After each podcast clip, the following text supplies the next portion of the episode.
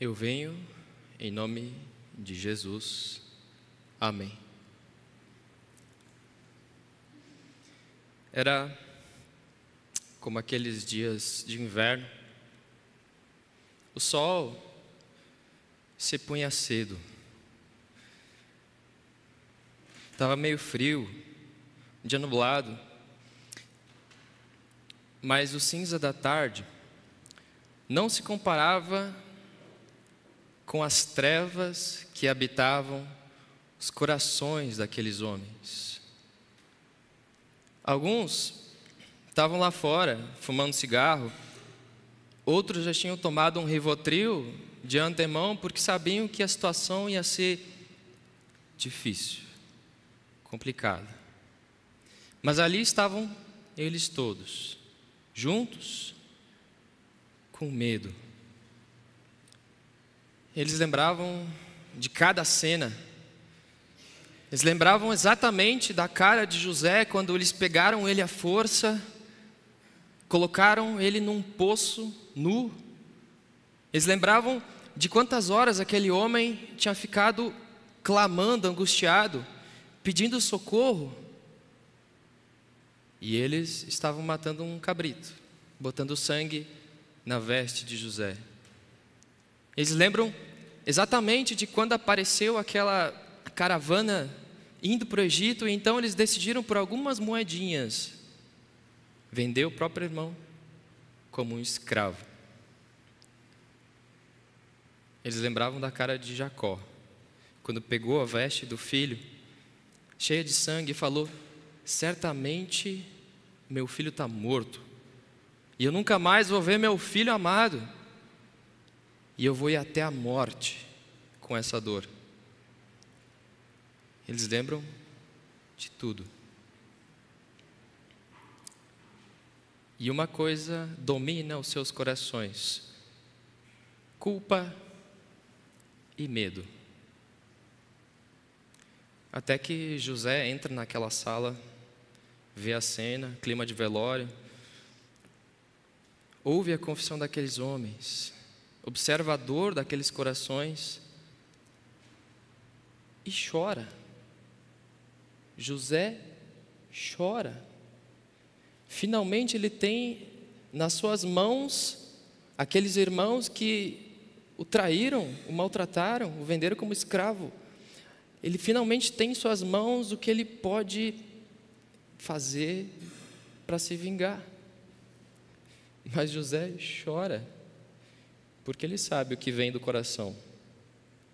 José chora porque ele sabe o que vai acontecer, mas ele também chora porque ele revive cada momento daquele trauma, como que carimbado e gravado no seu sistema nervoso, ele, ele revive cada momento, ele sofre aquilo tudo de novo, ele não poderia esquecer o maior terror que aconteceu na vida dele. E então, depois de um tempo, com a voz engasgada, e, em meio à angústia, e ele consegue balbuciar: Não tenho medo. Por acaso, eu estou no lugar de Deus? Não tenho medo. Sim, vocês atentaram o mal contra mim, mas Deus transformou o mal em bem. Não tenham medo, eu vou cuidar de vocês, eu vou cuidar dos filhos de vocês. E assim, diz a Escritura, José consolou e lhes falou ao coração. Surpreendidos pelo perdão. Deus transformou o mal em bem e surpreendeu aqueles homens com o perdão. Com aqueles homens aconteceu o que a Escritura diz quando fala assim: não pague mal por mal, mas responda ao mal com bem, porque fazendo assim você amontoa brasas vivas sobre a cabeça daquele que te fez mal. Brasas vivas de amor e de perdão, brasas que desmancham corações de carne e transformam novamente, desculpa, ao contrário, brasas que desmancham corações de pedra e transformam novamente em corações de carne.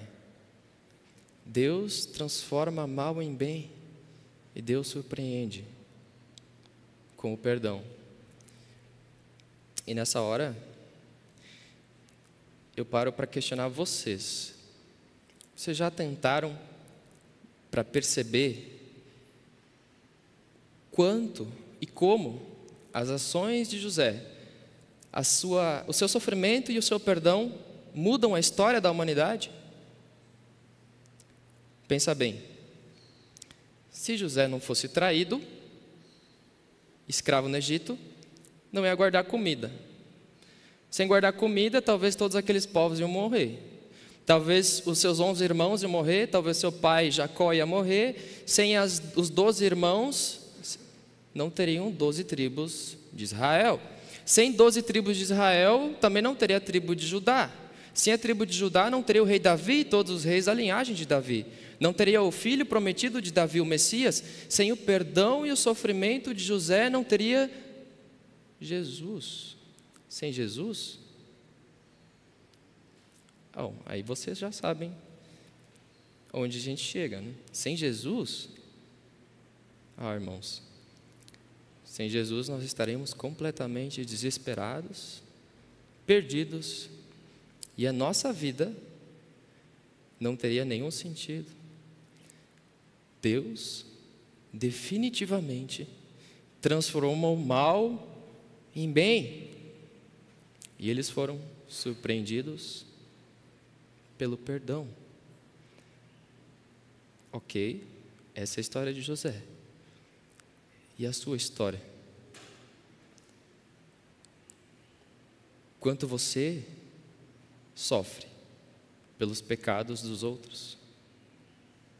Quantas vezes você foi traído, amaldiçoado, alvo de maldade dos outros, enganado? Quantas vezes você investiu em terapia, remédio, aconselhamento e, e a dor continua lá? Quantas vezes você vem sofrendo sem achar uma resposta para o sofrimento?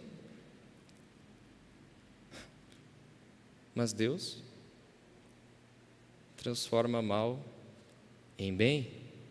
Eis a nossa esperança.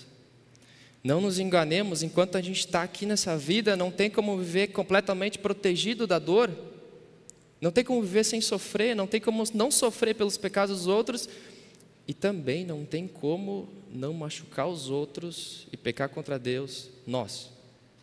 A gente não consegue viver sem pecar. Nessa hora, só uma coisa nos importa: que pelo sofrimento e pelo perdão, Deus transforma o mal em bem. Afinal, não é exatamente isso que o Cristo representa? O que o Cristo sofreu? O que o Cristo é?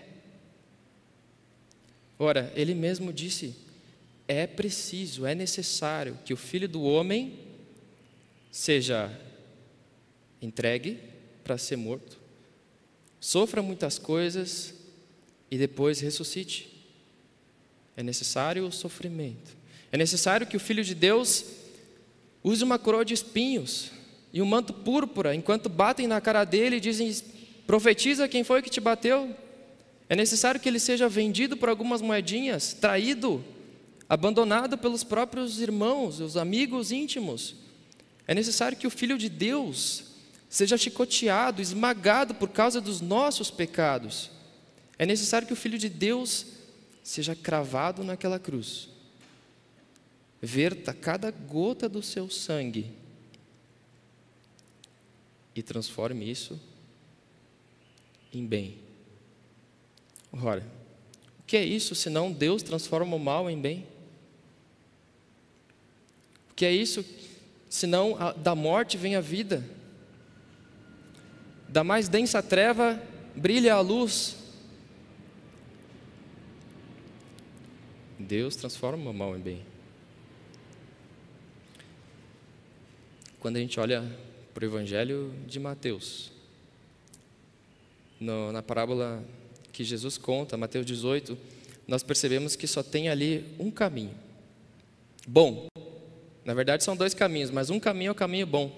Jesus termina dizendo: É assim, assim que o meu Pai que está no céu vai fazer com vocês, se do íntimo não perdoarem cada um o irmão.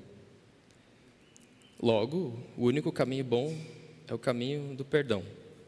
O outro caminho é o da prisão perpétua, é o da cadeia, até que seja paga a dívida, mas a dívida era impagável.